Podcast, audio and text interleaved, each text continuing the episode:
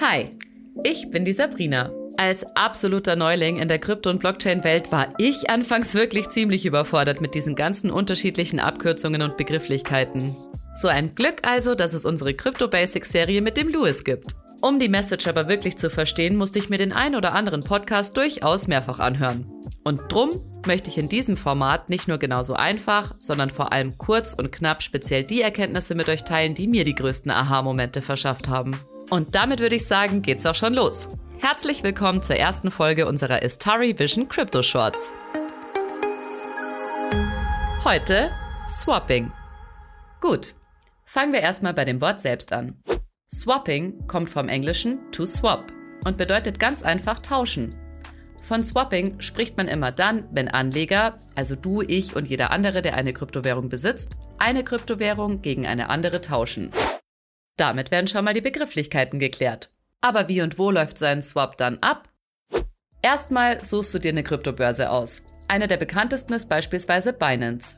Der Ablauf ist genauso einfach wie der Tausch jeder anderen Währung in eine andere. Wie zum Beispiel in Wechselstuben im Urlaub, wenn ich meine Heimatwährung in die des Urlaubslandes eintausche. Wer also zum Beispiel Bitcoin-Bestände hat, die er oder sie gerne gegen Cardano tauschen möchte, der kann die beiden über die Börse einfach swappen, also tauschen.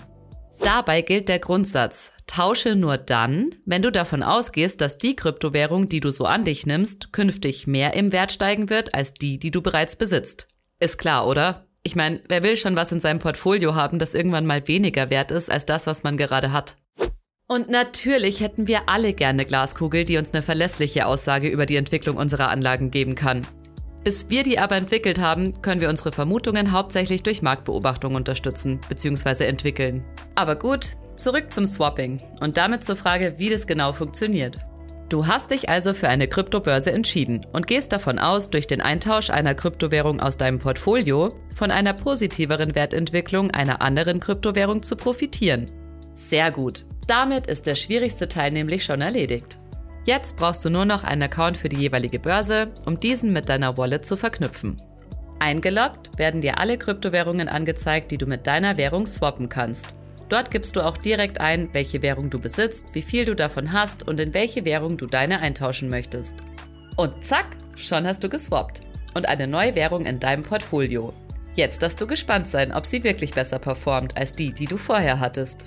Das Schöne am Swappen ist, dass es so schnell und unkompliziert geht. Sagt das Bauchgefühl heute also was anderes als gestern, swappst du einfach wieder. Woran merkst du nun aber, dass du beim Swapping alles richtig gemacht hast?